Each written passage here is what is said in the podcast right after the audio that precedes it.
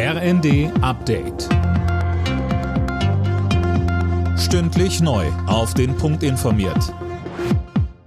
Ich bin Dirk Jostes. Guten Morgen. Das Bürgergeld der Ampelregierung ist heute Thema im Bundesrat. Der Bundestag hat ja bereits zugestimmt. Durch den Bundesrat kommt das Bürgergeld aber heute wohl nicht. Die unionsgeführten Bundesländer haben Widerstand angekündigt. Schleswig-Holsteins Ministerpräsident Günther von der CDU. Ich glaube, in den Zeiten, in denen wir dramatisch steigende Kosten haben, eine hohe Inflationsrate, ist das angemessen, diese Erhöhung. Das bestreiten wir überhaupt nicht. Aber bei der Frage Mitwirkungspflichten fordern und fördern, glaube ich, setzt dieses Gesetz schon auch falsche Anreize und deswegen haben wir da als Union Nachbesserungsbedarf und können dem Gesetz in der Form so nicht zustimmen. Damit wird das Vorhaben im Vermittlungsausschuss landen, wo es nachgebessert werden soll.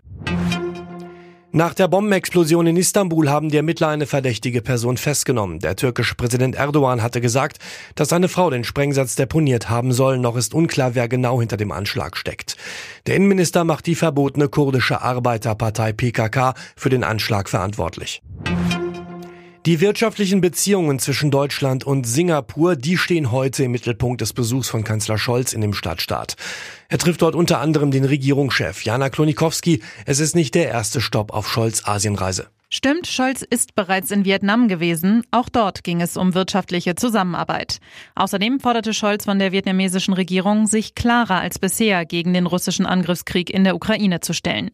Die klare Kante in diesem Punkt dürfte dann auch Thema auf dem G20-Gipfel in Indonesien sein. Dorthin reist Scholz am Abend. Der SC Freiburg ist neuer Tabellenzweiter in der Fußball-Bundesliga. Am letzten Spieltag vor der WM schlugen die Freiburger den bisherigen zweiten Union Berlin deutlich mit 4 zu 1. Zuvor trennten sich Mainz und Frankfurt 1 zu 1. Beim Formel 1 Grand Prix von Brasilien hat Mercedes einen Doppelsieg eingefahren. Der Brite George Russell gewann vor Teamkollege Lewis Hamilton und Carlos Sainz im Ferrari. Weltmeister Max Verstappen wurde Sechster, Sebastian Vettel landete auf Rang 11, Mick Schumacher wurde 13. Alle Nachrichten auf rnd.de